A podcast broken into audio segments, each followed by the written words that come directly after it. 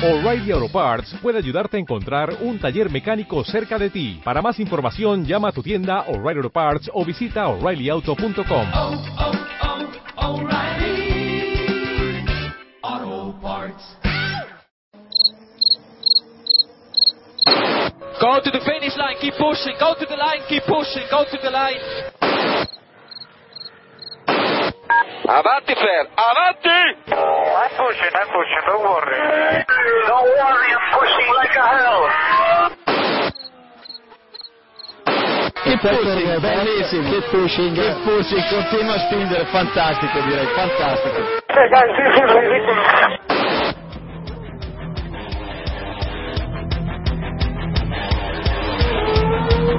Comienza Keep Pushing, tu podcast de Fórmula 1.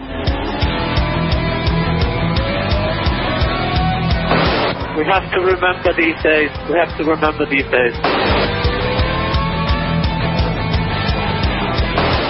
Fucking, fucking Raikkonen.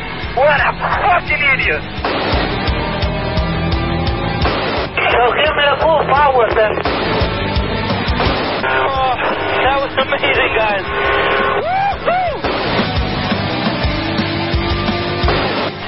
Oh, oh! We did it! We did it!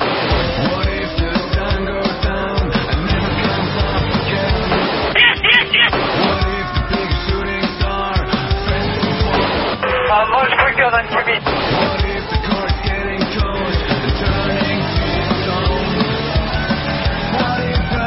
I think you have to leave a space. All the time you have to leave a space.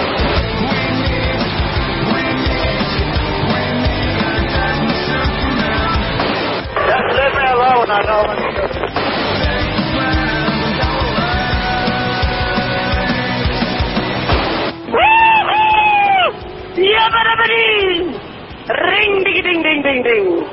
Hola a todos y bienvenidos al capítulo 123 de Keep Pushing Podcast, este capítulo de análisis del Gran Premio de España 2014, celebrado este pasado fin de semana en el circuito de Barcelona-Cataluña.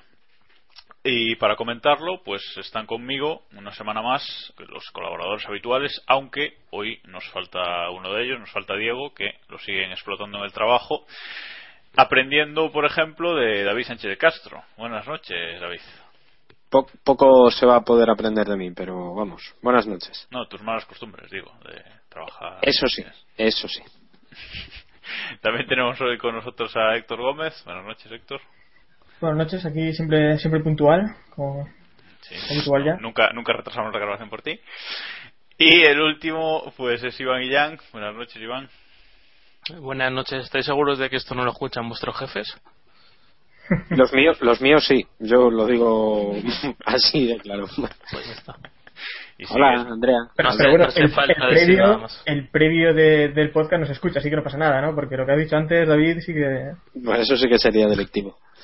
Y motivo de despido incluso. Bueno, voy a pararos aquí, que no vaya a ser que la próxima semana estéis buscando trabajo. Y bueno, quien os habla, ya sabéis, Jacobo Vidal. Y vamos a comentar este Gran Premio de España, que para muchos ha sido aburrido, para otros ha sido un Gran Premio normalito, y hay para gente que incluso ha sido un Gran Premio divertido. Así que antes de nada, preguntaros a vosotros, ¿qué os ha parecido eh, el Gran Premio y cómo lo habéis visto en general? Iván. Yo según pasan las horas se me va haciendo más interesante. Porque que te empiezas, te empiezas a recordar de todos los grandes premios que hemos visto aburridos en, en. Y creo que el de este año ha tenido bastante emoción. En parte porque hemos tenido diferentes estrategias, tuvimos a Vettel remontando, eh, los pilotos se han tenido que, que pelear en, en pista en más sitios que donde las zonas de DRS, así que yo lo veo bastante interesante viendo la tónica que tenemos este año. Bueno, tú lo has votado como normalito en la encuesta que ponemos tras cada gran premio para que contesten nuestros oyentes. Una semana más, muchas gracias a todos por, por contestarla y la iremos comentando ahora a lo largo del programa.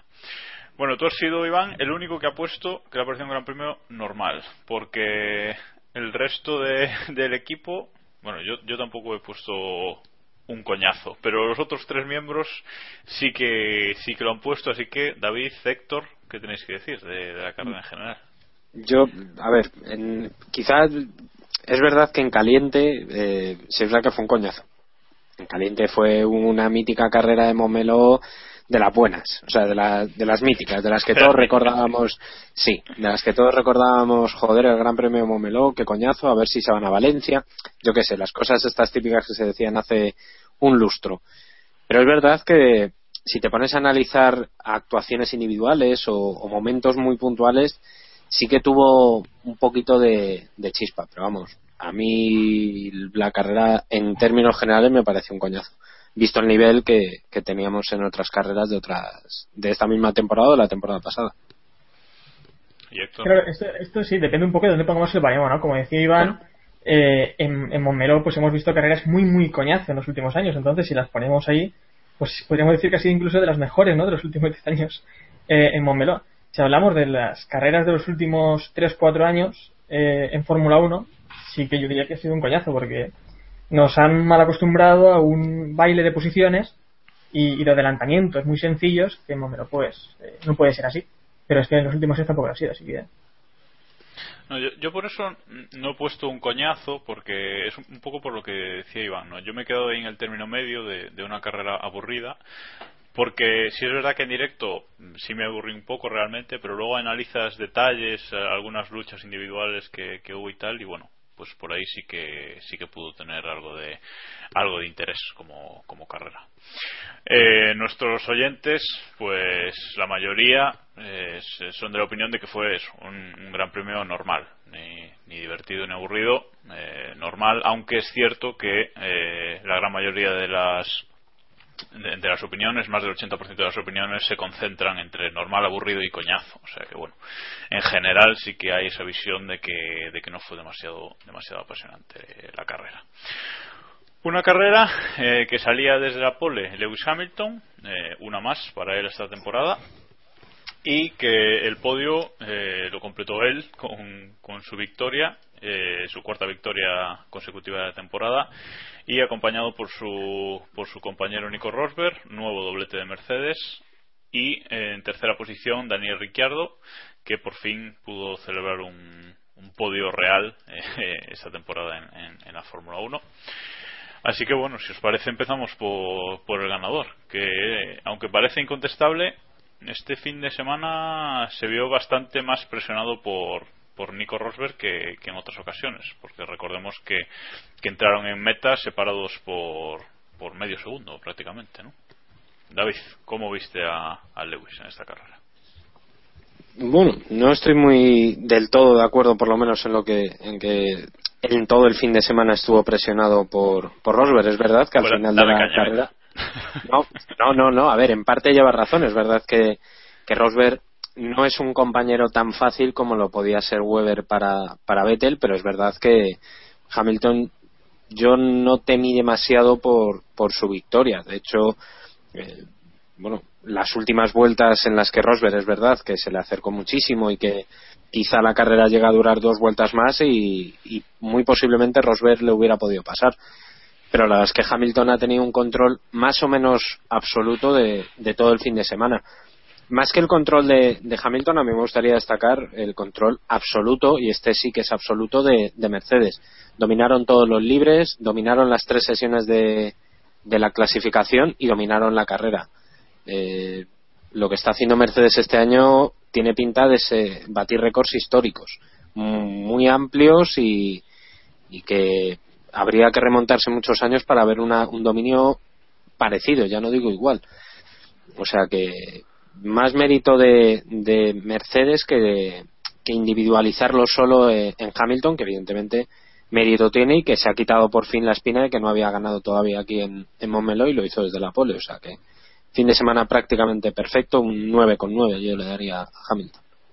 Eso que dices de- del dominio de Mercedes queda muy reflejado en la, en la clasificación del sábado, ¿no? Porque los, los dos Mercedes fueron los únicos capaces en rodar en, en 1.25, nadie más eh, fue capaz de bajar a, a- a ese, a ese segundo. Y además de Hamilton a, a Ricciardo, el tercero en, en parrilla, hay exactamente un segundo, bueno, un poquito menos, pero prácticamente un segundo de diferencia. Y luego eh, también en, bueno, quien, quien viese el previo de, de Antena 3, por ejemplo, eh, Tony Cuquerella, que es del único de lo único bueno que, que tiene el previo, diría. Eh, Y Chicote. analiza- Eh, bueno, Chicote no, no llegué a verlo, pero Hombre, aupa chicote. eh, Un saludo, Pues- chicos, de que nos están escuchando. un- un Fuerte abrazo. fuerte, Un abrazo. gran seguidor nuestro. Bueno, decía que Tony Cuquerella analizaba eh, con respecto a estas eh, a las carreras que llevamos este año, a las cuatro carreras que llevábamos anteriormente, la diferencia de Mercedes con respecto a sus rivales, ¿no? Y de media le salía que era de nueve décimas, o sea, de media, o sea que es un dominio mm, aplastante, ¿no? Héctor. Demasiado, demasiado aplastante. Eh, yo recuerdo en la carrera, eh, los 20 segundos, los 20, los 20 primeros segundos que les metieron, yo creo que fueron en las a botas, en 17 vueltas o 17, 17 vueltas ya estaban en, en 20 segundos. Al final fueron cerca de 50, doblaron hasta hasta Raikkonen, que, que era séptimo, ¿no? Raikkonen sí, séptimo, y vamos, eh, incontestable. Eh, lo que también creo es que eso de que Rosberg estuvo muy cerca, pues, eh, no sé. Si no ha adelantado a, a Hamilton ni, ni en Bahrein ni, ni en España, creo que esto ya está, ya está hecho también a falta de ver lo que ocurre en Mónaco, que es un circuito que se le da bien, pero yo ya veo esta temporada muy terminada y muy de cara para, para Hamilton. No estoy de acuerdo. No, espera, antes de, de que comentes, David, yo, yo lo de lo de presionado lo decía porque porque lo comentó el propio Hamilton tras la carrera, ¿no? Decía que, que este fin de semana que, que consideraba que Nico había sido más rápido, Para que- emoción, hombre, pero pero que él había había conseguido pararlo, ¿no? Y luego están saliendo hoy esos team radio de, de Hamilton durante la carrera, ¿no? Que, que se le veía Mm. también un poco nervioso, ¿no? En esas últimas vueltas, cuando cuando Nico estaba presionando ya, se le veía pues eh, muy nervioso con su ingeniero, incluso cabreado. No sé, Iván, ¿cómo, lo- cómo lo ves tú? Sí, yo creo que también era el dominar todas las circunstancias y es la única preocupación que tenía ver la degradación de los neumáticos o la distancia con Rosberg que al final eh, le entró una pequeña paranoia o una obsesión con, con ese con ese acoso de- del otro piloto que sí es cierto que se acercó bastante pero ah, yo creo que hubiera sido muy difícil que le adelantara. Eh, hemos visto adelantamientos en, en Montmeló este Gran Premio en parte, gran parte de ellos por, por diferencias entre coches importantes, tanto en neumáticos como en prestaciones, porque por ejemplo Vettel adelantó en sitios que no se podía porque su coche tiene mucha más carga aerodinámica que, que lo de los rivales, pero en la, eh, por ejemplo en recta no vimos tantos adelantamientos. Yo creo que iba a ser difícil, aunque hubieran alargado el Gran Premio 10 vueltas más, que Rosberg le metiera mano. Y yo os quería preguntar sobre la lucha entre los dos. Parece que vamos a estar hablando con, de esto todo el año porque este es un mundial de, de dos. Porque parece que no hay duda sobre eso. Pero al menos, Eh, al menos es de dos. Sí, sin duda. Bueno, de momento. Bueno, de momento. Yo creo que, que lo que deja este Gran Premio claro es que a Rosberg no le, no le va a valer con el notable para, para ganar el Mundial. Y, y tengo mis dudas de que el sobresaliente de, de Rosberg le pueda valer para, para ganar a Hamilton. O sea, Hamilton no está fallando ni en calificación ni en las salidas, que es lo más importante.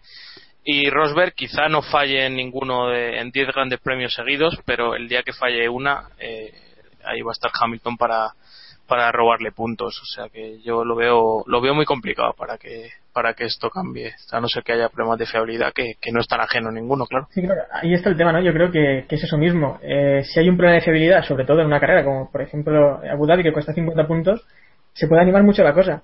Pero sin problemas de fiabilidad en Mercedes o sin errores del piloto, mm, yo sí que veo a Hamilton destacándose en unas cuantas carreras. Y, y creo que lo estamos viendo. Además, en calificación, creo que eh, no hay color. Es Hamilton es mucho más rápido que, que Rosberg. Bueno, el otro día fueron unas dos décimas. Pero a lo largo de la temporada creo que irá demostrando que sí que es más rápido que Rosberg.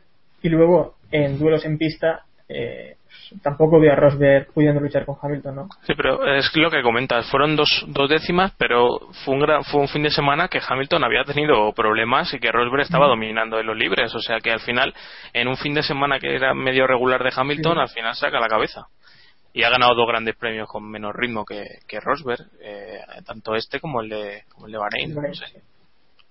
Yo leía, leía ayer, después de la carrera, por, por Twitter, creo que era Briatore Guanabí, quien lo ponía, eh, disculpa si no es así, eh, que decía que es que a Rosberg se le está poniendo una carita de Rubens Barrichello que tira para atrás. Pues, pues puede ser, porque además el, el problema es que es, eh, es este año o posiblemente nunca. Y es así. Rosberg es joven, o sea, tiene tiempo y vamos a ver el Mercedes el año que viene cómo, cómo va o los años siguientes, etcétera. Pero es que la tiene a huevo. ¿Es este año o, o ya el año que viene ya está McLaren Honda? Vamos a ver qué pasa con Ferrari, etcétera, etcétera. O sea, el año que viene ya hay muchas más variables. Si la Y- preocupación es Ferrari, tranquilo que. No, ya, ya, ya, porque me refiero que, oye, yo que sé, a lo mejor el año que viene se conjuntan los astros y yo que sé, y hacen un coche decente, pero me refiero que es este año. O sea, no, Rosberg no se ha visto en una posibilidad real de ganar un mundial como la que tiene este año. Tiene un coche infinitamente superior a- al resto y quizá el problema es que le ha salido un grano en su compañero de equipo, que no ha tenido tampoco un compañero fácil, entre comillas, hasta hasta este momento y quizá ahora es el único momento en el que puede a igualdad de fuerzas porque sí es verdad que de momento sí hemos visto que no hay un favoritismo del equipo no ha habido cosas raras no ha habido jugarretas No, y no creo que se metan ¿eh? Tampoco. y, y por eso por eso digo o sea que quizás Pues, este año en el que más Sí, en el que más igualados están no y vamos a ver Sí, pero es que ha tenido dos de- oportunidades. Ha tenido dos oportunidades, perdón, Iván, eh, para Ah. dar un golpe en la mesa y, y- y decir aquí estoy yo y si quieres superarme lo vas a tener complicado y no ha sido así. Ahora le queda Mónaco. Si en Mónaco le, Hamilton le vuelve a superar y no puede rivalizar con él, será ya complicado. Es que esa es la desgracia de Rosberg, como dice, como dice David. Eh, haberse encontrado con el coche ganador el, el año en el que le toca a él y tener a Hamilton de compañero de equipo. Porque es probable que con, con o 15 de los 22 pilotos de la parrilla o 18 de los 22 pilotos de la parrilla, Rosberg se estaría paseando o, o fuera a ganar el mundial con, con cierta facilidad. Y creo que esa es la, esa es la pena de Rosberg. O sea, es- ese es el nivel del que estamos hablando. O sea, probablemente si, si lo hubiera tocado con con Schumacher de compañero como los últimos en los años anteriores, eh, Rosberg probablemente sería muy líder ahora mismo, ¿sabes? Sería un líder como, como lo está haciendo Hamilton, sólido a pesar del abandono en Australia. Bueno, también hay que tener en cuenta que, que Hamilton es muy de cruce de cables, ¿eh? O sea, que en cualquier momento se le puede cruzar un cable en una Sí, sí. carrera y. Pero y- bueno, y- cuando también tiene las cosas un poco complicadas, pero conforme están las cosas ahora mismo, No, no, ahora, mismo no, pero vamos a ver, Mónaco, por ejemplo, es una carrera muy propicia para, para Rosberg, le gusta mucho y si gana, eh, aunque vuelva a hacer doblete Mercedes, se vuelve a poner líder del mundial, ¿no? O sea que bueno, queda, queda mucho y, y yo creo que vamos a tener más lucha de la que de la que esperamos, por lo menos Rosberg no creo que se, que se rinda, aunque aunque siga acabando detrás de Hamilton, no creo que se rinda hasta, hasta bien entrada la temporada. Sí, por eso también decía que Hamilton es un piloto que hemos visto que es fácil de desestabilizar mentalmente. Lo hemos visto en anteriores temporadas, ¿no? Por eso que un golpe que podría haber dado ya a Rosberg ya podría haber desestabilizado a Hamilton y no tener esta confianza. Es que ahora Hamilton llega a Mónaco y llega a las siguientes carreras pues eh, muy arriba, ¿no? Y, y va a ser ya muy difícil de, de bajarle. Bueno, pues vamos a, vamos un, a cambiar. el- un- un último dato antes de, de avanzar. Eh, la última vez, el dato lo, lo comentaba ayer por, por Twitter, la última vez que hubo eh, cinco carreras, en las, las cinco primeras carreras las dominó el mismo equipo, fue en 2004, con, cuando Michael Schumacher ganó las cinco primeras carreras, y la vez anterior, en la que el mismo equipo dominó las cinco primeras carreras, fue el equipo Williams en el 96, cuando ganó cuatro Damon Hill y, y ganó una Jacques Villeneuve. El anterior dominio más absoluto aún fue aquel maravilloso año 88 con, con McLaren. O sea, quiero decir, para que pongamos un poco en perspectiva qué números se están alcanzando en, en Mercedes en apenas cinco carreras y quedan 14 más. Mm. Y no tiene pinta que esto vaya a cambiar. O sea, Pero bueno, a nivel de, de rendimiento de monoplaza, eh, yo creo que hemos visto temporadas un poco más similares como 2011, 2004, 2002, ¿no? sí, sí, sí, sí, puede ser. Sí, sí, sí, sí. Sí, pero a nivel equipo en conjunto es lo que dice David. Sí, sí, Es más difícil. En cuanto a los Bueno, y por- sí, y por- demás. Y, y por repasar números, eh, Lewis Hamilton es el líder del mundial, ya, ya se ha colocado en esa posición con 100 puntos exactos y ya dobla al tercero, que es Fernando Alonso con 49, y por el medio está Rosberg con, con 97. Y luego lo del mundial de, de constructores es insultante, ¿no? Porque Mercedes tiene 197 puntos por 84 que tiene el segundo, que es eh, Red Bull en este caso, ¿no? O sea que el dominio de momento en cinco carreras es eh, evidentemente muy aplastante. Los dos eh, mejores equipos de este Gran Premio que han elegido nuestros oyentes son evidentemente Mercedes, como el más votado, con un 50% de los votos, y el segundo Red Bull, con un 48% de, de los votos. O sea que casi todos los votos se han ido ahí. Así que vamos a hablar de vamos a hablar de Red Bull. Eh, colocados en, al final de carrera los dos Mercedes seguidos de los dos Red Bull Ricciardo de nuevo por delante de Vettel pero el carrerón de Vettel saliendo eh, desde la decimoquinta posición eh, es digno de, de, quitarse el sombrero, ¿no, Iván? Sí, no me, no me cabe duda de que esta carrera afianza a Red Bull como el segundo equipo. Si tenemos alguna duda, a pesar de que sean los más lentos en, línea recta y que el motor siga sin, sin permitirles adelantar en, en esas condiciones, yo creo que Vettel demostró que aparte de, lo que de las manos que es algo que yo creo no debe estar en cuestión eh, que tiene un monoplaza que, en circuitos de alta carga aerodinámica eh, es el probablemente el mejor de, la parrilla me atrevo a decir te, me gustaría ver ese coche eh, con el, con el motor Mercedes o siquiera con un motor decente que se le asemeje a, al Mercedes porque creo que si lo tenemos a segunda parte de, de, la temporada nos va a dar esa salsa que estamos esperando. O sea, yo creo que Red Bull, si, si tuviera un propulsor mejor, eh, podría, podría darle pelea a Mercedes. Y vamos, eh, para Ferrari, para el resto de equipos, Mercedes, para McLaren, Williams, etcétera, yo creo que ya se les va a escapar ese segundo puesto de, del campeonato porque en cuanto Vettel se haga con el coche, yo creo que van a estar los dos arriba peleando por el podio casi todas las carreras. Estás escuchando Keep Pushing, tu podcast de Fórmula 1. Recordemos que Vettel estrenó chasis para este gran premio y hoy empezaba a salir que, Red Bull ha empezado a, a, repasar el chasis antiguo de Vettel y que al parecer sí que tenía algunas pequeñas eh, imperfecciones pero bueno, quizás lo del chasis sea más eh, psicológico que, que de rendimiento real, David. No, no, no, no, no estoy, vamos, no creo que sea psicológico. Quizá es una consecuencia, ¿no? De un piloto de, de Fórmula 1 como Vettel que siempre, o siempre, bueno, en los últimos años ha tenido un coche muy a su medida, muy que lo tenía muy domado, muy, muy manoseado, eh, muy a su gusto. Cuando se ha encontrado un coche que no iba con, a su gusto, le ha complicado mucho la, las formas de afrontar la, los grandes premios.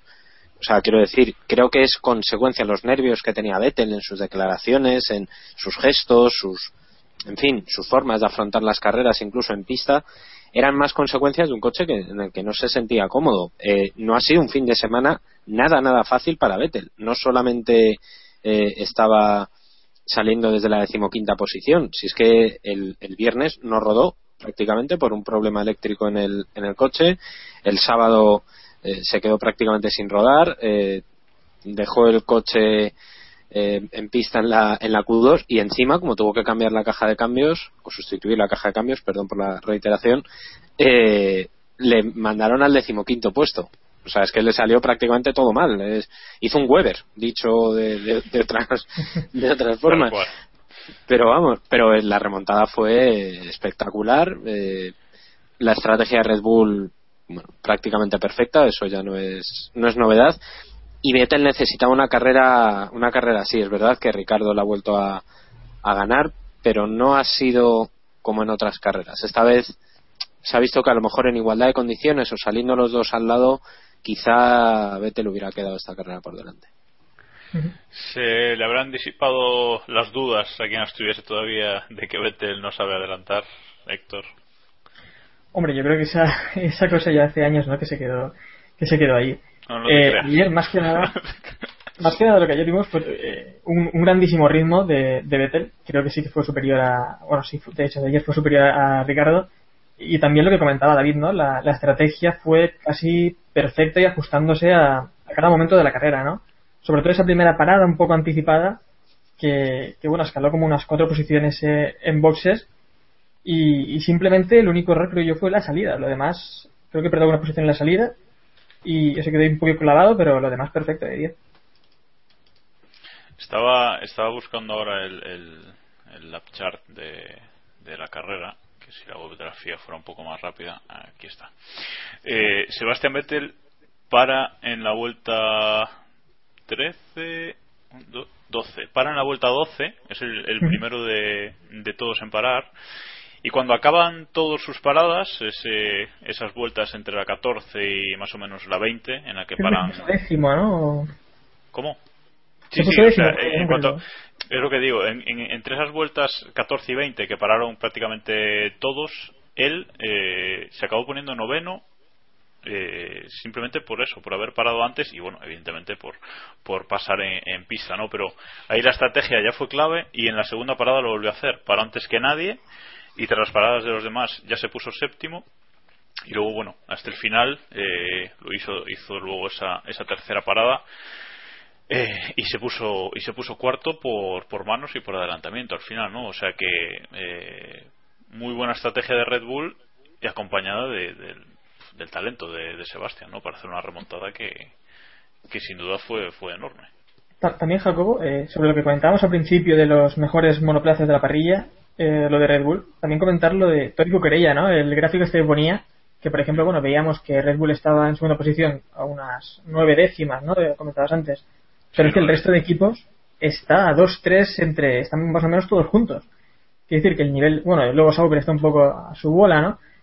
Pero que más o menos eh, sí que sí que habría una lucha. Quitas a Mercedes y hay un sí hay equipos mejores que otros, pero vamos, no esa Sí, salvajada. sí, ¿no? lo que, lo que es la, lo que es el gráfico subía de, de forma suave desde Red Bull, ¿no? Eh, digamos, Ujú. en- en- de Mercedes a Red Bull es que hay un escalón tan grande, hay tan- eh, es una superioridad tan grande sobre el resto que no, no podemos ver lucha porque, por ejemplo, creo que eran nueve décimas con Red Bull y 1,2 segundos con Ferrari o una cosa así, o sea, Sí, sí.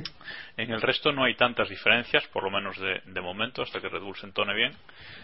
Pero vamos. que- Pero viendo la carrera de Momelo, vosotros decís que Red Bull y Ferrari están diferenciadas por tres décimas. Porque ahora parece que, No, vamos, claro que no. es prácticamente la misma diferencia que le lleva Mercedes a Red Bull la que Red Bull saca el resto. Por lo menos también- fin de semana. Yo claro, recuerdo-. Recuerdo que esa comparación era de los cuatro primeros, Ya, ya, ya. de las medias de los cuatro primeros. tal. Aquí, aquí yo creo que han cambiado un poco porque, por ejemplo, Ferrari está muy mal y, y Mercedes ha mejorado todavía más, yo creo, ¿no? Pero entonces, claro. Pero la- más o menos la tendencia e- e- es esa, ¿no? O sea, Red Bull es el segundo equipo, bastante claramente, pero muy lejos de, de Mercedes todavía. Bueno, si no queréis comentar nada más de, de Red Bull, decir que, que para nuestros oyentes, Sebastián Vettel ha sido el mejor piloto del Gran Premio, con un 30% de los votos. El segundo mejor piloto para ellos ha sido eh, Lewis Hamilton, con el 23% de los votos, del que ya hemos hablado. Y el tercer mejor piloto, en una lucha ajustadísima con, Rani- con Daniel Ricciardo, han votado a Román Grosjean, con un Cuidado, eh, 11% de los votos. Eh, por ponernos en situación, Grosjean consiguió meter el, el Lotus en parrilla en, en la quinta posición, salía quinto.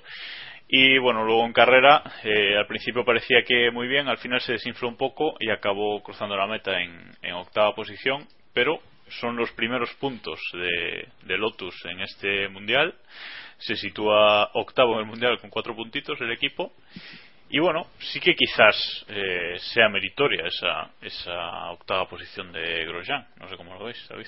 Hombre, O Héctor, da igual. no, no, dale, David, Dale, dale. no, no, dale, dale, Héctor. No, hombre, Que David, David no sabe qué decir. Pues decía que me parece que tiene mucho mérito la, la, la oposición de Grosjean. Vamos, solo hace falta ver, eh, no voy a decir su hecho- compañero de perdón, equipo porque ha hecho, Iván hecho un Raikkonen ahí. Sí, sí, sí. Raikkonen 2007.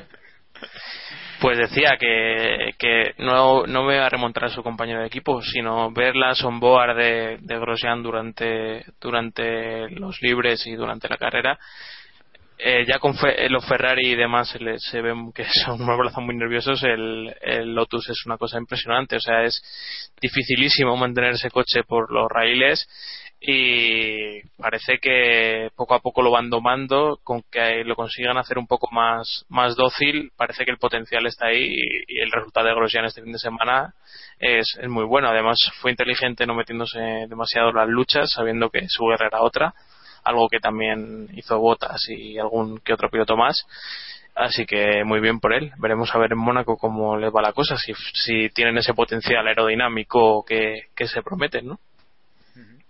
Decía, decía David, David Plaza en, en la clasificación el sábado, en la, eh, creo que era la Q3, a- antes de empezar la Q3, que, que Grosjean iba a hacer que se le vieran las, las vergüenzas a más de uno, ¿no?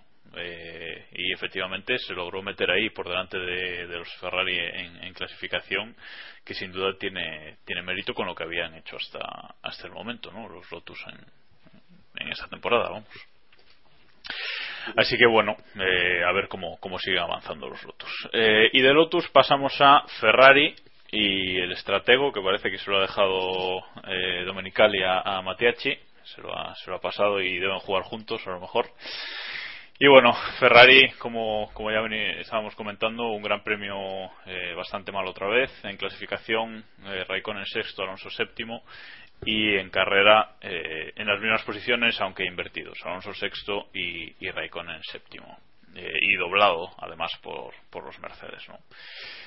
no sé la imagen que, que, os provocó la imagen esa de los Mercedes doblando al Ferrari de Kimi en, carrera, David. Mm, Hombre, sinceramente, yo creo que es un, un muy buen resumen de una imagen muy visual de cuál es la situación real de, de Ferrari y de Mercedes, ¿no? Eh, Ferrari está ahora mismo que mm, es que no sabe qué hacer, no sabe para dónde tirar. Las novedades, evidentemente, no son mejoras. Eh, no solo no han ganado tiempo con, con Mercedes, sino que lo han perdido mm, la única el único punto positivo que se puede sacar de este fin de semana de, de los de Maranello es que creo que Raikkonen ha recuperado un pelín la confianza, que parece que ha recuperado un pelín la competitividad mm, y poquito más.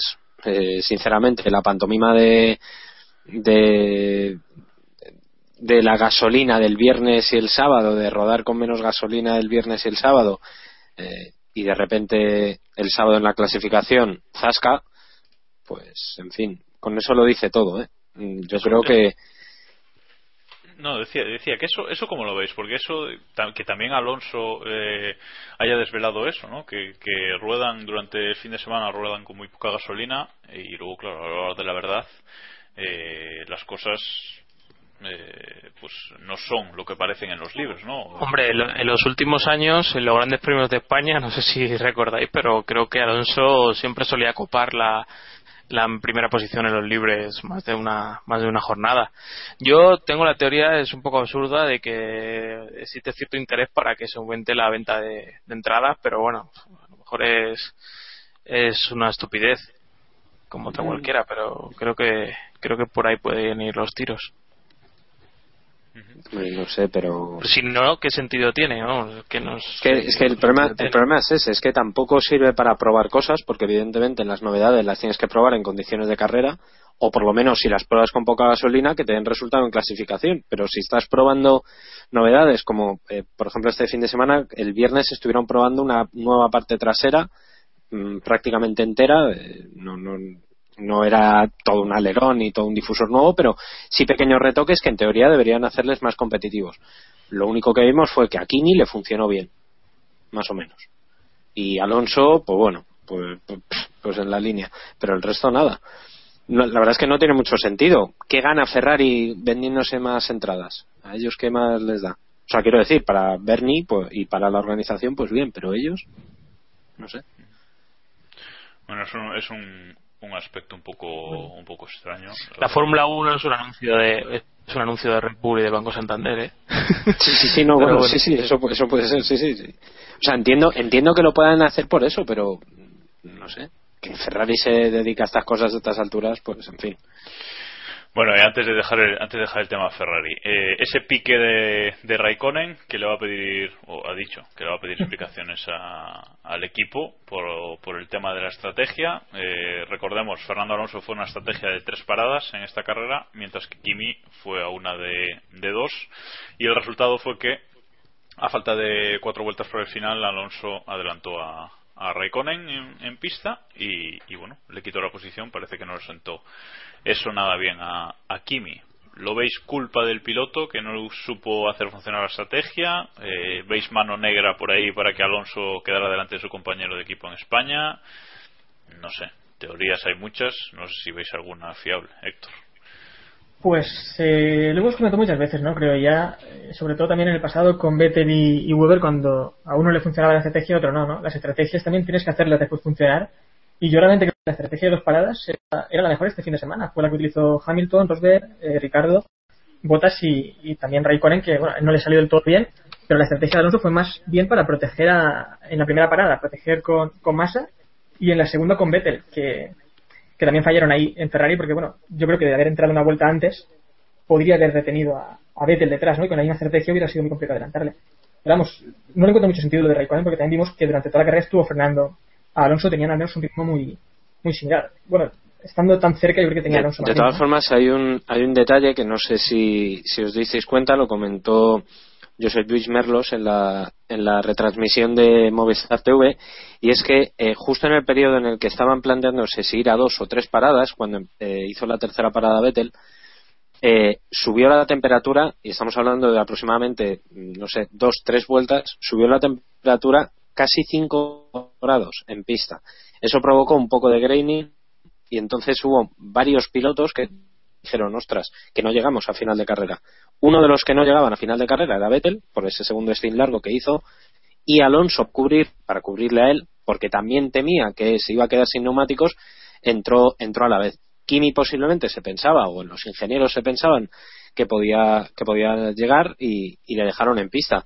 Yo creo que fue un error. Eh, clarísimamente fue un error porque Kimi ya llevaba varias vueltas perdiendo tiempo porque los neumáticos estaban cayendo de una manera flagrante. Y si encima sube la temperatura, eh, evidentemente no, no, no, no puedes mantener al piloto en pista. No sé, quizá Kimi tenía que haber exigido entrar, porque quizá era, quizá era eso, pero es verdad que yo para mí la, la estrategia no fue nada acertada de tampoco fuera la mejor para Alonso bueno, bueno ahí tampoco es que fuera muy muy mala pero la de Kimi evidentemente fue fue errónea por por el ritmo de final de carrera Sí, bueno, más, que nada eso. ¿no? Esas, esas dos eh, tres vueltas en las que ya estaba perdiendo Claro. un tiempo altísimo, yo me refería más que nada a las dos paradas, ¿no? Sí, sí, sí, sí, sí, sin duda. Sí, sí, sí, sí no, evidentemente. Además, eh, Pirelli creo, creo recordar que lo comentó eh, en, un- en una de sus previas, no, no recuerdo si fue la del viernes o la del sábado, que dijo que la estrategia óptima eran dos paradas. El propio Fernando Alonso, el sábado, después de la clasificación, comentó que él creía que eran dos paradas y, y creo recordar también, no sé si fue en, en Sauber o en, o en Force India, para que veamos, me refiero, diferentes equipos en diferentes zonas de la parrilla también planteaban dos paradas yo creo que la clave está en ese subidón de temperatura, en esos cambios bruscos que hubo de temperatura en la en, Mm. en- en pista. Yo creo que en esto hay, hay dos cosas distintas. Eh, el, el punto uno es el tema de Raikkonen. Eh, yo creo que Raikkonen este fin de semana tenía mucho menos ritmo que Alonso en carrera. O sea, vale que lo hubiera superado en, en clasificación, pero en carrera tenía menos ritmo y eso se vio muy claro en, en la fase final de la carrera, cuando no estaban uno detrás del otro. Y en esas circunstancias yo creo que eh, con ninguna de las dos estrategias podía haber quedado delante de Alonso. Se lo hubiera puesto más difícil o más fácil, pero creo que hubiera sido muy difícil que lo hubiera quedado por delante de Alonso. Y, y de hecho Alonso creo que no lo intenta o no le mete más el morro anteriormente porque es su compañero de equipo, no, no hay más no hay más tutía. Incluso si hubiera sido compañero de equipo el año pasado, creo que no hubiera dudado tanto. Y el tema dos es el tema de la estrategia de Alonso. Yo creo que Alonso eh, llega a un punto en el que sus neumáticos están más bien regular, en el que empieza a perder algo de tiempo y deciden tomar la, la estrategia más conservadora, que es hacer una tercera parada. No creo que Vettel tuviera mucho que ver en eso, porque no creo que nadie en su sano juicio en Ferrari pensara que podían contener a, Vettel. Y yo creo que era un poco más pensando en, en botas, pensando en, en Raikkonen directamente, en cómo meterle en mano. ¿Podía haber superado a Botas yendo a dos paradas? Pues no lo sé. Eh, parece que Williams no tuvo tanta degradación como se esperaba, así que yo lo, lo dudo bastante, pero es, es difícil de, de saber. Pero vamos, eh, no creo que haya sido una cagada de Ferrari. Yo creo que eran dos estrategias y optaron por la conservadora tenían me- menos que perder porque si hubieran alargado a a lo mejor hubieran tenido que hacer la parada 10 vueltas más tarde a 5 del final porque los neumáticos no daban más de sí Sí, bueno, pero eh, se protegieron un poco de Vettel y no les sirvió para nada, ¿no? Al final. que es el- Mm, Yo sí que creo que Ferrari intentó eh, protegerse de, de Vettel, porque además estamos en Montmeló, que ya vimos que es complicadísimo adelantar, y, y también lo que comentabas tú antes, Iván, eh, la velocidad punta de, de Red Bull, y aparte que con la misma estrategia los, eh, los dos pilotos, pues no hubiera sido tan sencillo, ¿eh? Yo creo que sí. O sea, yo creo que el, el- No, pero se lo pones complicado, te tiene que adelantar en una zona ya peligrosa. no sé, vamos, igual que adelantó a, no sé, es que Vettel adelantó a tantos el, el otro día y de hecho le metió un- una renta bastante de, de tiempo a Alonso en, en ese tramo. Vale, pues eh, si os parece, dejamos ya el tema Ferrari y si queréis comentar rápidamente el tema Botas, eh, un poquito porque ya vamos un poquito mal de tiempo, pero bueno, Botas siempre siempre hay que comentarlo.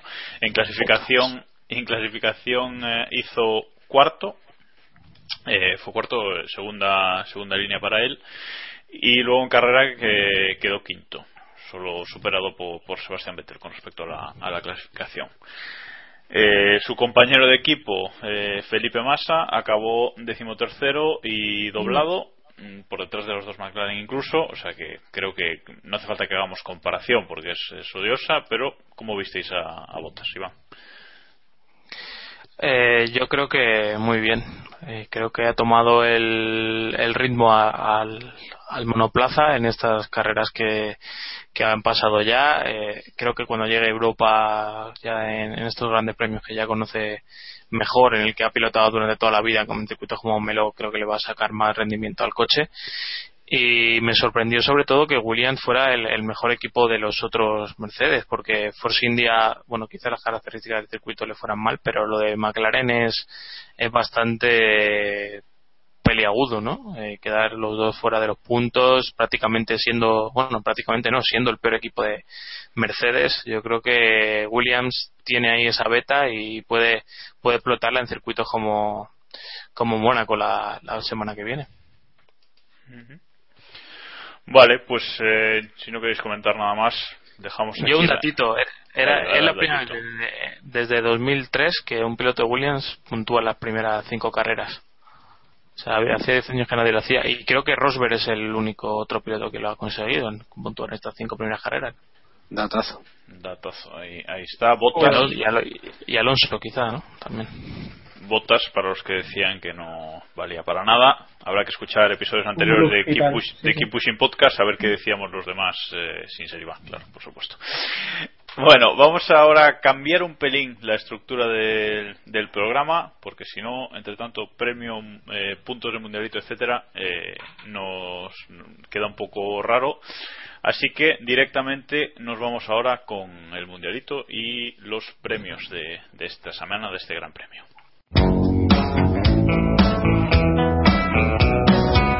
El Mundialito.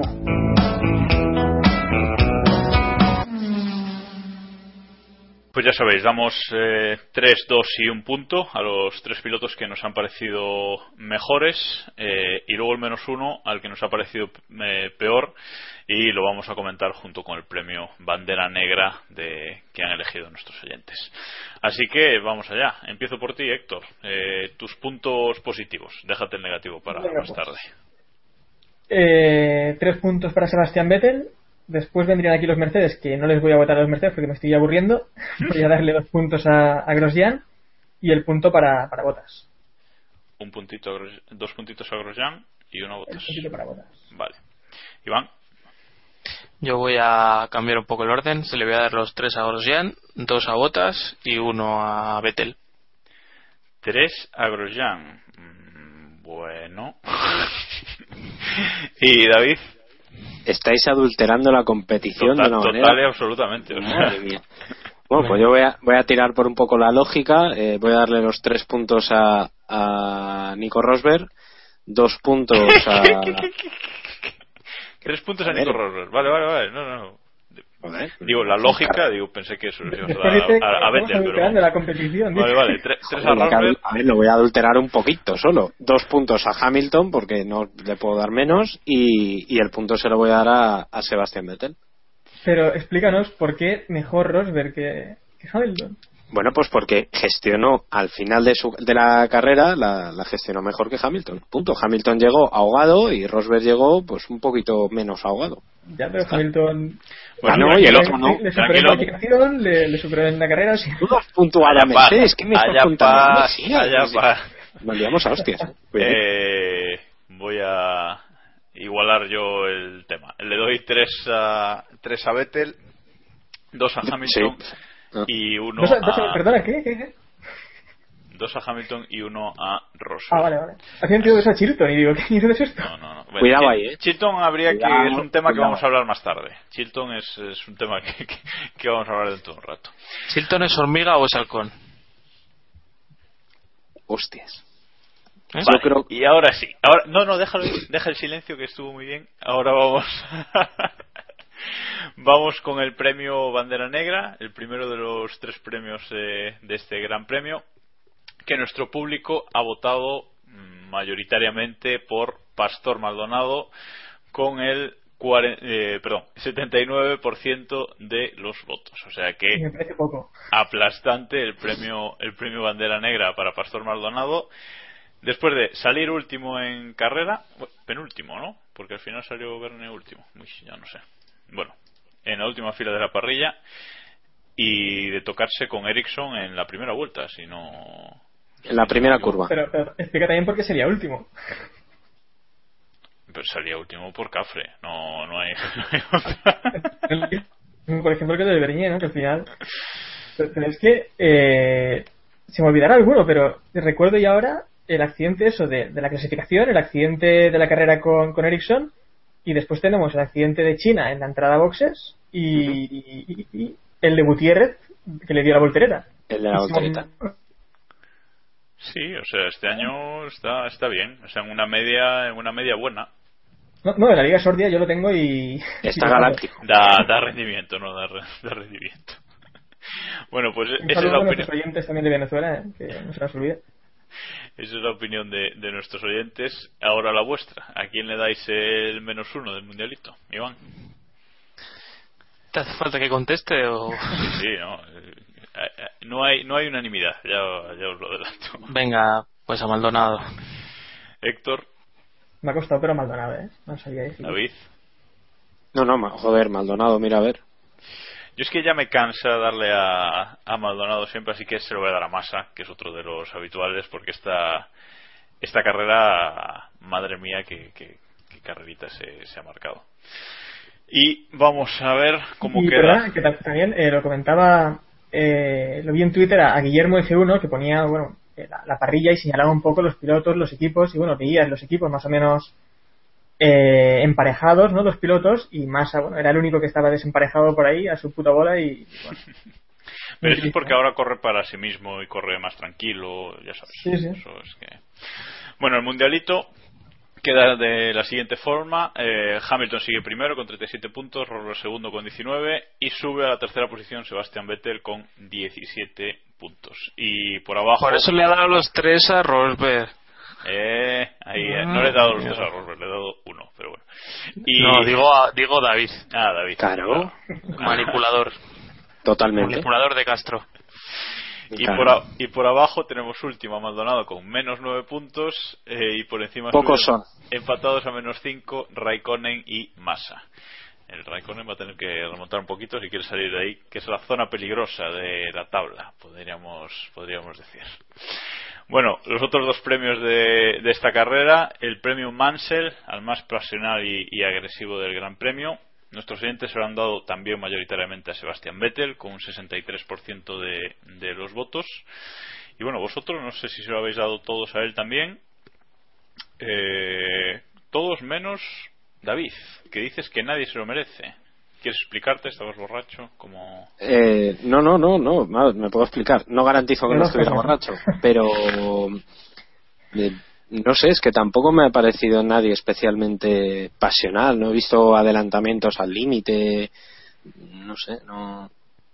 Me- Bueno, pero esa me- o sea, quiero decir, de dárselo a alguien, sí, se lo habría que habría que dárselo a Vettel, pero tampoco he visto mejores carreras más agresivas de, de Vettel para para dárselo, ¿no? Creo que dárselo a Vettel sería rebajar otras actuaciones que ha tenido. Vale, vale. queda, queda explicado. Y el último premio, el premio Prost al más inteligente y calculador del Gran Premio, se lo van a tener que repartir esta semana entre Vettel y Hamilton porque eh, exact- los dos exactamente con un 23% de los votos han sido las dos opciones más votadas por, por nuestros, nuestros eh, oyentes. Y nosotros, eh, Iván ha ido un poco de parabólico, se lo ha dado a Valtteri Bottas. ¿Qué nos cuentas de esa Sí, decisión? señor. He sido el único, no, hay otra persona. No estoy solo. Eh, Sí, hay, hay dos, Bottas tiene dos votitos. eh, Muy bien,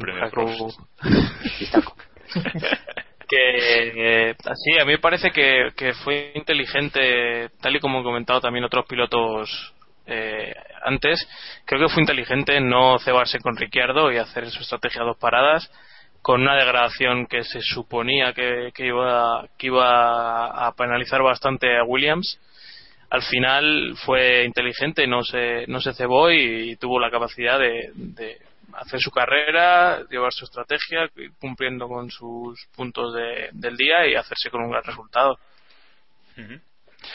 Bueno, Y que el que ha votado también a Botas ha sido alguien que se hace llamar el profesor. O sea que con eso está todo dicho. Cuidado. Hablando de Prost. Bueno, Diego, Diego se lo ha dado a nadie, ha dicho que nadie se lo merece. Por cierto, que esta semana hemos añadido la opción nadie se lo merece en los tres premios, para que no protestéis tanto. Y, y nosotros tres eh, se lo hemos dado a Nico Rosas. Héctor, no sé si lo quieres justificar o, No, bueno, también lo que comentaba un poco antes eh, David, ¿no? Que sí que estoy de acuerdo en eso, en que Nico Rosberg hizo una carrera muy inteligente eh, para llegar hasta Hamilton, pero luego le faltó, pues eso, ser más pasional agresivo, ser un Mansell para adelantarle, ¿no? Pero bueno, hizo una, hizo una buena carrera. Bueno, pues eh, si no tenéis nada más que comentar, vamos a pasar ahora a, a responder alguna de, de las preguntas que nos, que nos han hecho nuestros oyentes. La pregunta del oyente. Bueno, pues a ver qué, qué, nos sabe, qué preguntas nos habéis hecho esta semana. Eh, que aún se han juntado unas pocas, ¿eh? Al principio del programa parecía que no, pero habéis ido, habéis ido juntando. Bueno, vamos a empezar por arroba no tiren, que es un- un- uno de nuestros habituales, y vamos a empezar fuerte con las preguntas. Nos dice que si fuéramos Gerard López y nos ofrecieran cambiar a Pastor por Max Chilton, eh, si decidiríamos que sí o que no. David, ¿qué decir de Max Chilton? ¿no? Un, mito. Una leyenda. Es, es el, el hombre que hay que seguir ahora mismo en la Fórmula 1. Eh, yo creo que si me dan a elegir entre Pastor Maldonado y una piedra, pues hombre, si la piedra es bonita, mm, quiero decir, por lo menos no estrellaría el coche. O sea, quiero, es que, no sé, cualquier piloto puede ser. eh, lo digo muy en serio. eh, lo de Pastor Maldonado ahora mismo en Lotus es para pensárselo mucho pero mucho. Yo hacía muchísimo tiempo que no veía un piloto tan cafre eh, en la Fórmula 1. Es que está haciendo buena Yuji Ide. O sea, yo- Bueno, creo, creo que ya no te acuerdas bien de Yuji Ide, pero bueno. no, no. A ver, Sobre pensando- todo, sobre todo siendo su, su quinta temporada, ¿no? Si no me equivoco. Claro, es que, es que no estamos hablando de un novato, es que este chico ya debería estar un poquito más frío, un poquito... Su quinta sé. temporada después de 8 en GP2 y otra 16 en World Series, ¿no? Claro. O 69. Bueno, pues eh, de hecho hoy en los entrenamientos de, de Bahrein, eh, Lotus ¿De Bahrein? De, uy, ¿cómo se- es que este año solo entrena en Bahrein. Como ha entrenado tanto, ya tengo la cabeza. El entrenamiento de Barcelona ha acabado Chilton en primera posición y, y Lotus ha estado probando a, a Charles Pick lugar de Pastor Maldonado. Igual ahí hay, hay algo que rascar por ahí. Hombre, con cuatro puntos que llevo allá de... Creo que... ¿Cuándo va a debutar Vic? Bueno, vamos con otra pregunta. Pero, una, cosa, una cosa, ¿por qué no nos dan a elegir entre pilotos con un poco de calidad, al menos? Por favor. No, porque no, no tendría gracia. Más Bueno, al final, Son, eh, son creo la que... antite- son la antítesis uno del otro. ¿eh? Uno no Sí, dura ni una sí. vuelta y el otro termina siempre. Pero Max Chilton ha quedado alguna vez por delante de su compañero. Da igual, eso no es lo le, está, le, le está azotando... o sea, están bastante igualados este año, ¿eh, Héctor? Eh, la superó en una, creo, ¿no? Le superó en, en Bahrein, creo, y ya está. Más que, más que Raikkonen Alonso, ¿no? Ahí la, la puñaladiza. hoy que no está Diego te, te aprovechas. Venga, vamos con otra pregunta también de No Tiren, que nos dice que qué le pasa a McLaren. ¿Qué, qué, tres carreras sin puntuar, los dos coches. ¿Están pensando ya más en el año que viene y este ya lo han tirado a la basura completamente? o- Aguanta, a ver. Hombre, no, no pueden, no pueden estar pensando ya en el año que viene, joder, que llevamos cinco carreras, no, no, Pues- pues no- nadie está sí. pensando en el año que viene. Pero que no, hombre, que no, hombre, que no. Otra cosa es que anden ya mirando con Honda o... Se están haciendo o- un Brown GP, lo que yo te diga. Dos añitos de desarrollo para el coche de Honda. No, no, no fastidies, no, no puede dar, vamos, sobre todo después de un podio en la primera carrera, vamos, no, no creo. Lo que pasa es Pero, que ¿Hay algún equipo aún pensando en este año? siempre Mercedes, sí, alguno, supongo. claro. Mercedes lo dudo yo también. Están pensando con un megáfonos y tal y a su puta hora, ¿no? Cachondeo, pues sí, sí, sí. Bueno, que... Que, Que McLaren, sinceramente, que, que ni idea. Que, o sea, es el- la gran incógnita, porque tampoco tienen un rendimiento tan, tan, tan malo. Bueno, visto lo del año pasado, claro, cualquier cosa es mejor. Y. No sé. Dale, dale, Iván. A mí me parece que o Paddy Lowe era un genio incomprendido, que es altamente probable, o eh, Baton realmente no tiene nula capacidad de técnica, que es también algo de que ya se había venido escuchando en el pasado, porque el pobre Magnussen tampoco le podemos echar muy muy mucho en cara, a pesar de que estuvo bastante agresivo el, el, el domingo pero no creo que su, su problema venga por, por un debutante. Y de hecho, Baton, si no me equivoco, ha, ha rajado este fin de semana de Magnussen. Ha dicho que, que le está penalizando al equipo de tener un rookie en, en parrilla. O sea, haberlo alineado, haber alineado un rookie. De echar mierda, pues también, también chupa a Magnus, eso, eso está claro. Lo mismo se ve fuera para el año que viene Baton, ¿no? Y por eso empieza ya Claro, yo, a yo echar pestes. que- lo que pienso. Bueno, hay algunas eh, preguntas que, nos habéis hecho que, ya hemos contestado a lo largo del programa, así que vamos a, omitirlas.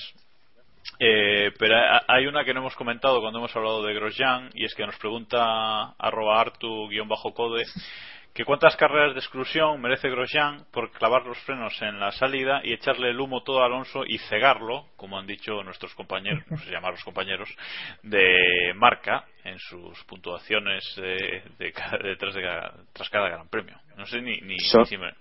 Sí. Son compañeros, eh, Jacobo. Mal Compañeros son. Otra cosa es que otra cosa es que en esta carrera se han lucido, por compañeros son. ¿no? No, no, eh, va, va a firmar Son ¿Va firmada la, la página esa? No lo sé. No, no lo sé. Sí, creo que no. Entonces, eh, yo prefiero no comentarlo. Es una firmada. Bueno, para quien no lo haya leído, que no tienen por qué haberlo leído, en la puntuación de, de 0 a 10 que dan los compañeros de marca a, a cada, en cada carrera, a Grosjean le han puesto un 0 porque en la salida, mm, según ellos, entendieron que eh, clavó frenos a posta eh, en la, a final de recta para cegar a Alonso. Mm, No sé exactamente cómo se puede explicar eso, porque no tiene mucha explicación, pero, pero bueno, eh, ellos lo han entendido así. Quien quiera verlo está en, la, en el diario Marca del lunes y, en fin, creo que se, se justifica solo. No, está, está, está en la web también, o sea que... Ah, está en la web, pues, Sí, sí, bueno, pues está, está lo el buscáis mismo, el mismo comentario en la web. y, y lo veis. Bueno, eh, Mejor dedicar vuestro tiempo a otra cosa, ¿no? Sí, Una visita. ya, ya si no tenéis que rascar en internet, si ya no no, tenéis nada que hacer, Mira que hay artículos buenos en internet sobre Fórmula 1. algunos En motor, en aquí. por cierto, Hay algunos que escribe, que escribe Héctor Gómez que son cojonudos, ¿no? No, hombre, decía aquí, de, ahí, de vosotros, aquí hay artículos cojonudos y de otra gente que también conocemos por la red. Jacobo, No Jacobo y yo creo que lo estamos reventando Sí, toda la sí, últimamente vamos, estamos que lo petamos. Pero, pero es mismo que, la- que no venimos a la gente a leer artículos que además no vienen firmados muy habitualmente. Bueno, eh, hay varias preguntas que nos hablan del tema del tema Chilton, ¿no? Creo que, que vas teniendo el carro lleno, David, de, de Max. Me gusta. Porque Me mucha gusta. gente... Chiltivers. Pero ¿cuántos carros llevas, David? Me gusta, me gusta cinco o seis. Algunos De momento- tres ruedas y todo, una rueda de estas locas como la Este, este le conduzco yo. Este ya no me lo quita nadie. Total, para- ha agarrado el volante, ha agarrado el volante y no lo suelta, el cabrón. Y es fiable este, ¿eh? Este es fiable, este me aguanta. Sí, sí, sí, sí. No, pero vamos a ver, fuera de cachondeo. Creo que lo demás Chilton hay que decirlo porque empieza ya a tener su guasa. Este tío lleva sin abandonar, no ha, no ha abandonado nunca en la historia de la Fórmula 1, en su historia en la Fórmula 1, y ha igualado la mejor racha de Michael Schumacher y de Felipe Massa. Estamos hablando que la mejor racha de carreras acabadas de Michael Schumacher es de 24 carreras y fue entre 2001 y 2003. Dos campeonatos del mundo en medio. No está mal. ¿eh? Felipe, o sea, Schumacher Eh, lo de masa. Hubiera Ya, pero es que lo de Massa también, macho. ¿Eso qué le vamos a hacer? David, pero, eh, está mirando, ha superado en dos ocasiones simplemente en estas dos temporadas a su compañero. India Nos Bahrein. Nos la suda ampliamente. Es un mito Sí, que lleva contar- las carreras. Contando Lleva, solo carreras que ha terminado, que han terminado ambos pilotos. Lleva, lleva el coche a, a meta. Lo puede llevar malo. yo. Cosa, malo bien. cosa que al parecer su compañero no consigue a menudo. Ah, Por ¿has visto? estás contando, Héctor. Ni Pastor Maldonado. Eso. Y el campeón del mundo de este año, que va a ser Lewis Hamilton, tampoco las ha llevado a todas las carreras. O sea Y que- de, y de momento su compañero de equipo Bianchi no ha sido primero en unos tests. O sea Ah. que Ah, cuidado. Simplemente ha superado Bueno, a su sí, ha compañero. sido 80 veces cuando estaba en Ferrari, pero bueno. Simplemente ha Sí, superado ¿estás seguro de eso, Iván? ¿Puedes afirmarlo con rotundidad? Sí, sí, sí. Sí, lo afirmo con rotundidad. A lo mejor 80 es una exageración, pero Ah, amigo. 75... bueno, vamos con. No, no, las no, datos, datos, datos. Déjame que le diga A David. Ha superado simplemente a su compañero cuatro ocasiones en clasificación y 7, 14 van en carrera. Pero es que da, igual, eso, ¿Quién va- eso empeora la estadística. clasificación? ¿Quién va último en la clasificación, Héctor? Eh, que a mí Bianchi me da igual, No, no. eh. Tampoco le considero... No, no, no, decimoctavo. Ahí lo llevas. Ahí lo llevas. El mito. Jules Bianchi el vigésimo segundo, o sea, a ver, que a lo triste, mejor a la Liga triste Sorte del año que viene le ficho, pero para nada más. Vamos para a eso seguir. no me hacía vamos ningún a punto. seguir. Si no rompe nunca. Si no, lo vas a fichar. si no sé, no, no menciono, no menciono a Max, que por cierto se está haciendo selfies también por Twitter, metido en el coche hoy, o sea, está en modo estrella. O sea que. Está Sabéis que, la- sí, sí. sabéis que le hemos gafado, ¿no? Que se va a pegar un hostiazo en Mónaco como hay, supuesto. como hay dos. Vale. Primera Esto vuelta. ap- apunta, el- apunta el minuto para luego recuperarlo en la carrera de Mónaco de porque esto es de libro. Es fácil, minuto una hora, que es lo que llevamos hoy pasando pasadísimos de tiempo. Bueno, eh, Pasadísimos de vueltas. pregunta- dos últimas preguntas. Eh, arroba Smurfdeu eh, nos dice si eh, en Toro Rosso le harán a Bernie lo que le hicieron a, a en 2009, ¿no? Si quien pensamos que podría sustituirse en su asiento, tal. Bueno, el tema es que se empieza a hablar de, de esto, ¿no? De que Bernie, pues ya le toca subir a Red Bull o salir del equipo Toro Rosso. No sé cómo lo veis. De momento pinta, pinta mal para él, ¿no? Iván, por ejemplo. Sí, a mí me parece que lo tiene bastante chungo. A lo mejor le puede salvar que Da Costa esté en el DTM y que quieran que haga el año entero del DTM. Eh, si no me equivoco, no lo hizo nada mal en el debut en Hockenheim el otro día. Clasificó bastante bien, pero luego no, no terminó la carrera. Y a lo mejor ellos prefieren mantener el año para que coja más experiencia y llegue más rodado a la Fórmula 1 porque no creo que tengan intención de, de subir a Carlos Sainz ya tan pronto, a pesar de que también lo está haciendo bien en, en World Series, pero creo que sería muy pronto. Y, creo que el entorno de Sainz y demás no tiene nada que ver con el de Resuari, que sí que estaba deseando que, que subiera a Fórmula 1 el chico. Bueno, pues vamos a, dejarlo aquí porque es que si no nos vamos demasiado de tiempo. Disculpas de nuevo las preguntas que no hayan podido entrar. Insistid que entrarán en próximos programas. Y nos vamos ya a repasar eh, nuestra liga. La Liga Keep Pushing.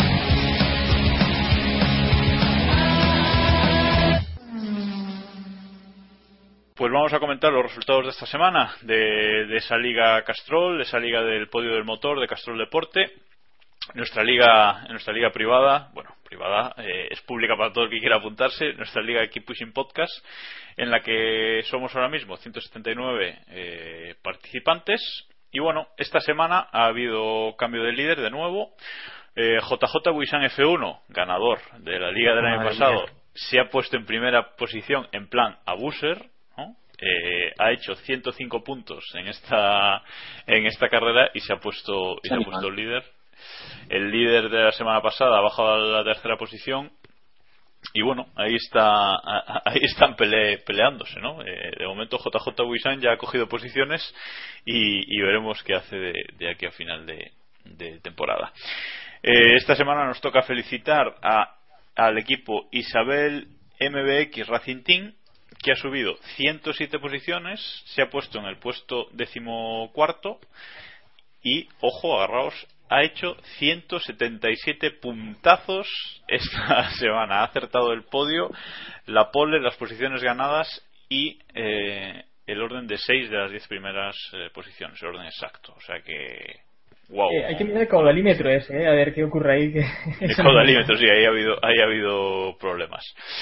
Y en cuanto a, a la competición personal de los cinco miembros de este, de este programa, ¿Es necesario? Sí, es necesario. ¿Sabes que es necesario? Ha habido, ha habido cambio de líder eh, también aquí. Eh, un servidor ha recuperado su posición natural de la primera posición, quitándosela a, a Héctor.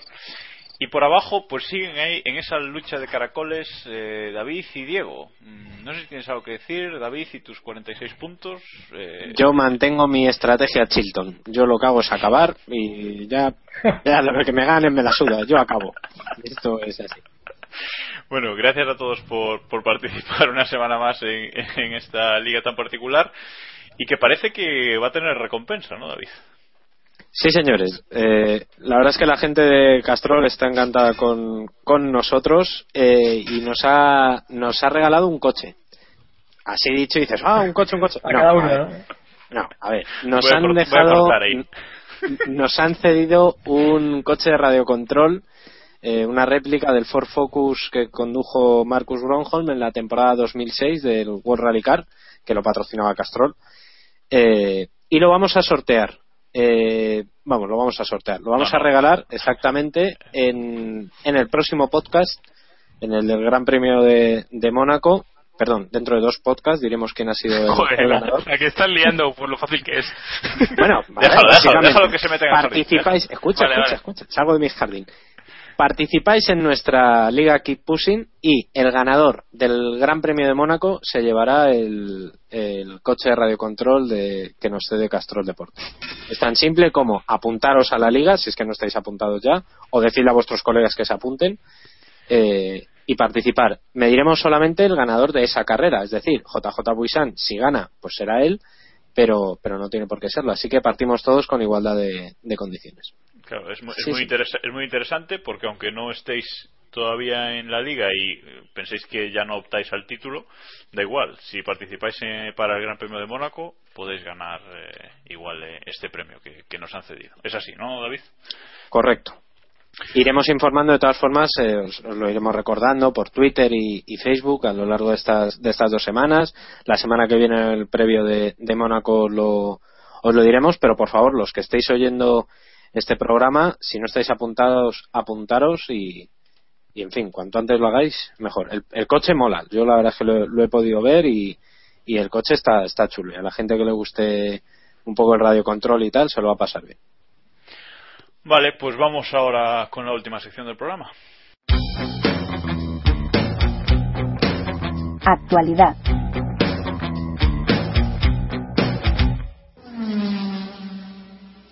Bueno, actualidad, eh, poquita cosa, que, vamos tarde ya. Eh, lo de Chilton, bueno, ya lo hemos comentado, que lidera los test. No me voy a meter otra vez en ese jardín porque me lo habéis liado. Eh, tema megáfonos. va a empezar una nueva era. Va a empezar una nueva era de megáfonos, quizás. Mercedes había anunciado la semana pasada que en los tests ahora de Barcelona, en estos dos días, probaría un, pues, como un megáfono para el escape, para para aumentar el ruido de los monoplazas. Hoy lo hemos podido ver por Twitter, si entráis un poquito buscando Fórmula 1, seguro que lo encontráis porque se ha difundido un montón la imagen. Y es básicamente pues eso, un, megáfono, un embudo eh, enchufado en el, en el, tubo de escape que van a probar eh, este, este miércoles en, en Barcelona. Y bueno, no sé cómo lo ves, yo lo veo un poco peculiar. Iván. Sí, pero aunque, vamos, si el gran problema es el, los decibelios o el ruido que hacen los coches, pues mejor solución y más rápida que esta no hay. Así que venga, que lo hagan, que lo pongan y otra cosa, mariposa. Veremos cómo, cómo funciona y si mañana sale algún vídeo o algo así que podamos comprobar el sonido, ¿no, David? Sí, la verdad es que tampoco, o sea, la solución más de, de- obvia es estúpida. Es que tan simple como ensanchar el- la salida del tubo de escape. No tiene más. No os penséis que es algo de gran tecnología. No, no. Han cogido, han ensanchado un poco la salida del tubo de escape y ya está. Tiene forma, como decía Jacobo, de, embudo. Y, en fin, no sé, como parece que es tan problemático lo del ruido de, de los motores, pues a ver si así ya callan la boca y nos empezamos a fijar ya en los problemas más serios que tiene esta nueva Fórmula 1. Que por cierto, recordar un, un tuit de Karnaploski este fin de semana durante la carrera eh, que decía que si eh, que si tiene que pagar con, con, con sonido, o sea, con, con no tener tanto sonido, el poder ver en pista a coches eh, derrapando, escuchando el sonido de las ruedas, eh, pues que, que por él encantado, ¿no? O sea que quizás eh, quien critica que que se que suenen tan poco debería intentar apreciar otros aspectos de, la- de esta nueva Fórmula 1, ¿eh? quizás. Bueno, eh, y la segunda noticia y última que vamos a comentar hoy es eh, que Alguersuari por fin, eh, Jaime Alguersuari por fin se ha confirmado su, su entrada en la Fórmula E, esta nueva competición que va a comenzar en el mes de, septiembre y ahora ya en julio con, con los primeros test oficiales. Ha fichado por el equipo Virgin que va a alinear eh, al español y a Sam Bird, eh, conocido también como el eterno piloto probador de- del equipo Mercedes de, Fórmula 1. Supongo que no sorprende a nadie la noticia, ¿no, Héctor? No, que va, eh, nos sorprende y, bueno, ya veremos también cómo, cómo le va a él y sobre todo cómo le va la competición, ¿no? Que yo tengo muchas ganas ya de que, de que empiece y de que veamos los coches en pista. Sí, era un Nadie. secreto a voces lo, de, lo del Gersuari, yo creo. Él lo había comentado, él yo creo que se le había escapado él a alguno de sus compañeros en Movistar TV. Y yo soy sincero, yo me alegro por el Gersuari piloto, porque me parece que es absurdo lo que estaba haciendo estos últimos años, intentando encontrar un hueco en Fórmula 1 y, y más o menos tampoco esforzándose demasiado por lo que parece o por lo que deja entender en, en encontrar asiento en, en otras competiciones. Así que bueno, a ver qué, qué tal le va y vamos, los pilotos están mejor en pista que en cualquier otro lado. Bueno, no estoy muy de acuerdo con eso porque Alguersuari, el espectáculo que da fin de semana sí, fin de semana también en Movistar TV, eso no está pagado. Nah, Eso es que te, la deja- te la dejo votando, David. Esa- la verdad es que sí. Pero, pero no, ahora fuera de cachondeo, yo est- estoy muy de acuerdo con lo que, con lo que dices, Iván. Eh, un piloto es para que esté en un coche, no comentando. Eh, este fin de semana se pasaba por, por Montmeló eh, Dani Clos, ex invitado en, en Keep Pushing y por supuesto puede volver cuando quiera. Como que Eh, no, ex no, hombre. Ah, Bueno, invita, bueno, que, que Puede volver invitado. cuando quiera en el, en el puesto de Diego. el puesto de Diego, efectivamente. Eh, y es verdad, él mismo lo decía, que, que es una pena que, que, bueno, que se están buscando la vida. eh, no todos tienen suerte. Tenemos el caso también de Albert Costa y, y tal. Y, en fin, un piloto es para estar en pista.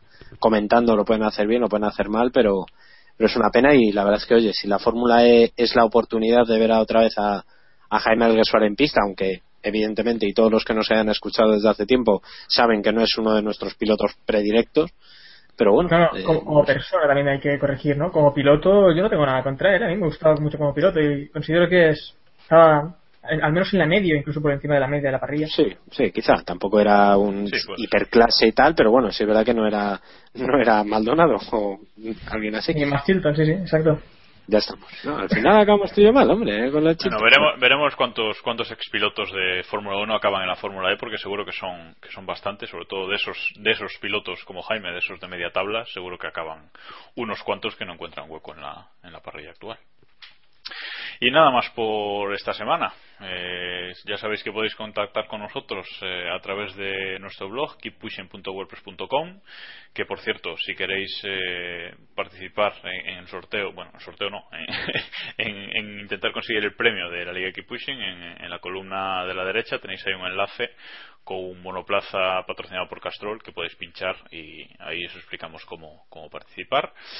Nos podéis mandar un email a keeppushingf1.gmail.com y estamos en las redes sociales, Google Plus, Facebook y Twitter y en estas dos últimas somos eh, KP Podcast, eh, así tal, tal cual se escribe.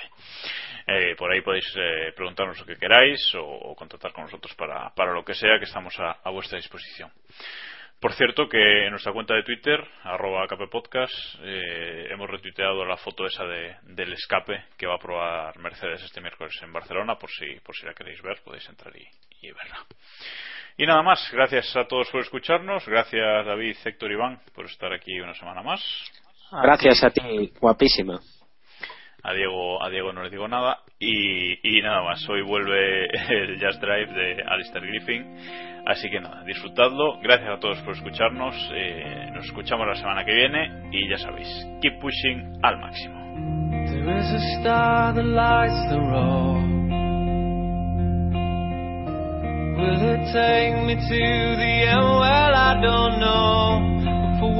There take this ride just drive. I wanna be the only one to make it to the light.